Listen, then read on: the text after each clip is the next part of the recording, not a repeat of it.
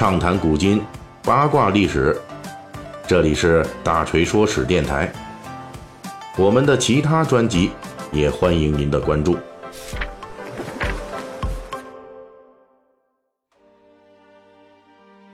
我们最近这个《三国演义》呢，主要是聊这个青州啊，青州境内的这种诸侯啊。包括咱们这个不信苍生信鬼神的萧何，想抓刀把子未遂的名士孔融，以及称雄青州一东一西的泰山诸将和海岛管城等等。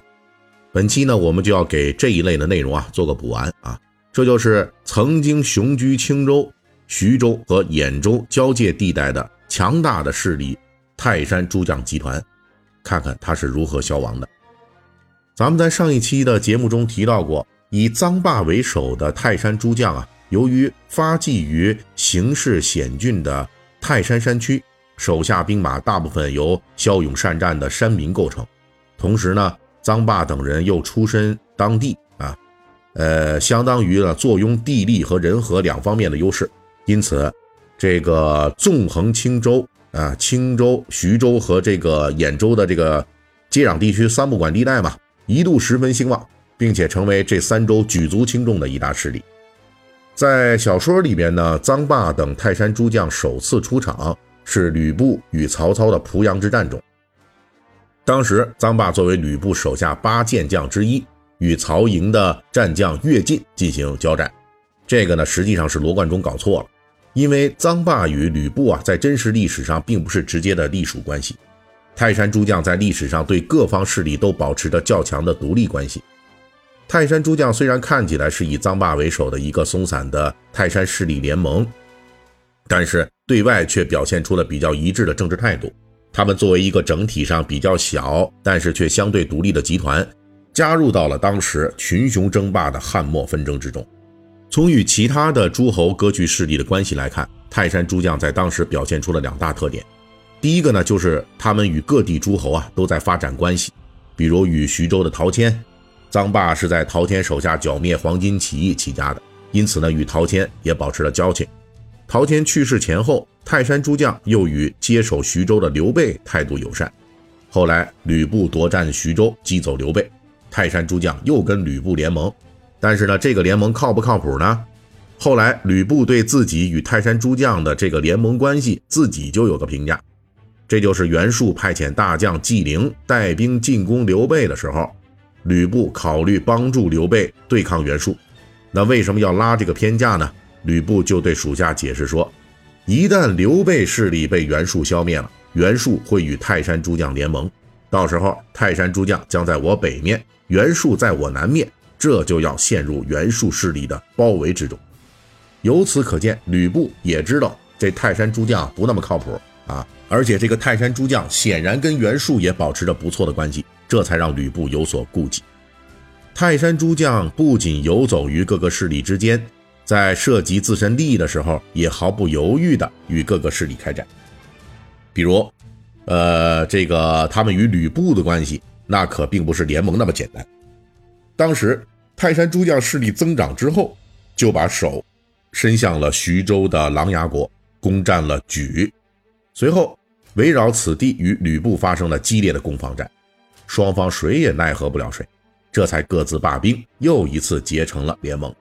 即便是后来曹操击破吕布，成为青州、徐州、兖州这一带地区最强大的势力，那泰山诸将迫于形势，名义上归顺了曹操，但是呢，在很长时间里，泰山诸将依旧保持着很强独立性。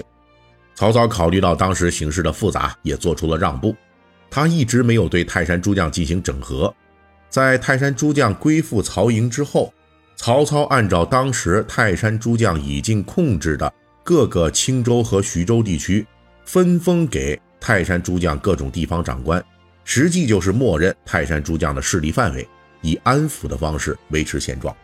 在这里呢，大锤就要提一下，在小说《三国演义》中啊，曾经出场过很少次数的这个泰山诸将之一，就是昌豨。此人呢，在小说中出场可能有个两三次吧，但是呢，最后一次出场就非常有意思。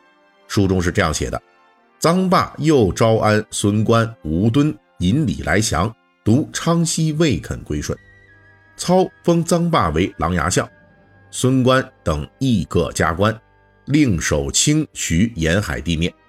为什么这一段里面罗贯中专门强调泰山诸将中唯独有一个昌西不肯归顺曹操呢？因为这个作者显然是看过相关的三国史料的，这是对历史资料的一个高度概括。在正史资料中，昌西跟着泰山诸将一并归附了曹操，但是呢，他随后多次反叛曹操啊。一些资料中甚至记载，昌西前后反叛多达五次，而且前四次都是叛乱被平定之后被抓啊，被安抚一番，然后又重新放回原地，然后这昌西继续造反啊。这个经历跟这个孟获是差不多的，呃，堪称是历史上曹营版的北方版的孟获。那即便是昌西最后一次造反，曹操这时候已经基本平定了北方的袁绍了，成为北方最大的诸侯。这个真人版的孟获啊，他是实在是忍无可忍，动了杀机了。但是呢，曹操依旧没有自己动手，而是跟手下大将于禁演了一出双簧。因为于禁跟昌西以前有旧交，所以呢，昌西最后叛乱失败之后就投降了于禁，然后。于禁摆出一副公事公办、挥泪杀老朋友的架势，扬言说：“曹操有严令啊，昌西这类被重兵包围之后的投降不属于主动投降，按照曹操的军令必须杀掉。我于禁虽然跟昌西是老友，但是也只好干掉他。而事后曹操又到处跟人说：‘哎呀，太可惜了！如果昌西投降我，我还是不会杀他的。谁知道他昏了头去投降于禁呢？’”这就是天命啊！从后世角度来说，这就是一出掩人耳目的双簧。你曹操真有这类军令，前四次这昌西叛乱把他打败了，都没事儿都放走了，是不是？为什么这次曹操要演双簧呢？那是因为呢，当时泰山诸将的实力尚在，包括前四次捉放昌西，都是要考虑泰山诸将的观感。那么为什么第五次昌西叛乱，曹操宁可双簧也要杀掉他啊？因为这时候曹操呢打败了袁绍，取得北方霸主地位，他已经很有把握了。他和于禁的这一出拙劣的双簧，你臧霸等人信也好，不信也好，其实就是曹操给你们一个说法，也不怕你们翻脸。到了这个时候，泰山诸将也看清了北方局势，袁绍集团一完蛋啊，泰山诸将就明白了大势所趋，于是他们才把自己的儿子当成人质送到曹操那里了。这是当时归降的标准程序，不过泰山诸将执行这一标准程序的时间，已经是他们归降曹操七年之后了。而随后，泰山诸将继续被任命为高官，调离了自己的根据地，从此彻底成了没牙的老虎。不过，曹操及后继的曹丕一直以怀疑的态度来对待他们，从来不交给他们重兵，也不委以重任。泰山诸将的事业终点也就到来了。本期大锤就跟您聊到这儿，喜欢听您可以给我打个赏。